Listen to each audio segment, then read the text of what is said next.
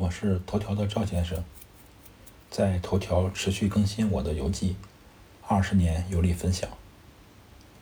本篇文章共有六张照片。方尖碑起源于古埃及，最初的用途是祭祀、祈祷、纪念。我国称呼它为纪念碑，比如伫立在首都北京天安门广场的人民英雄纪念碑。美泉宫的罗马废墟旁边也修建了一个方尖碑，这个方尖碑造型挺好看的，特别是底座的雕塑很吸引我，我就多拍了几张照片。这个方尖碑的名字是德语，我不会拼写。古埃及认为法老是神的化身，一些法老就用方尖碑来象征自己。美泉宫的方尖碑独特之处是。碑的尖顶上还有内容，就是一个金球和金鹰。金球代表太阳神，而作为霍布斯堡王朝家族标志的鹰，栖息在金球上，象征君权神授。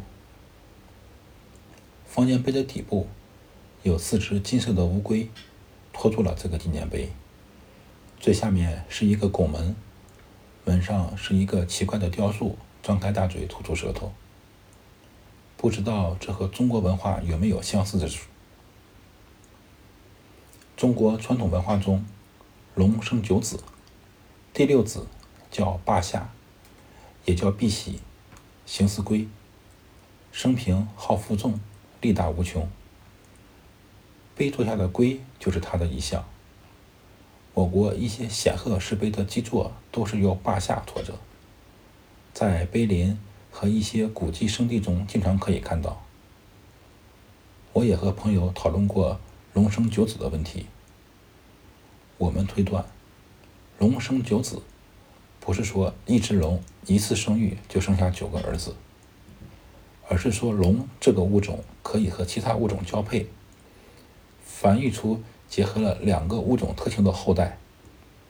把这句话说的学术一些。就是龙和其他物种没有生殖隔离，这是很危险的事情，有可能导致了龙这个物种消失。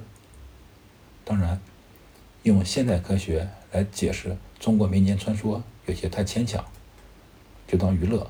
这也是我和朋友茶余饭后的扯淡之言。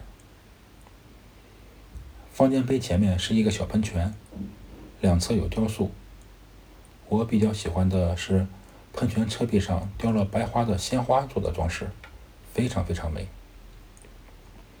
我和老婆离开美泉宫，回酒店取行李，坐火车两个小时，来到了另外一座奥地利的著名旅游城市——萨尔斯堡。赵先生，二零二零年五月十七日。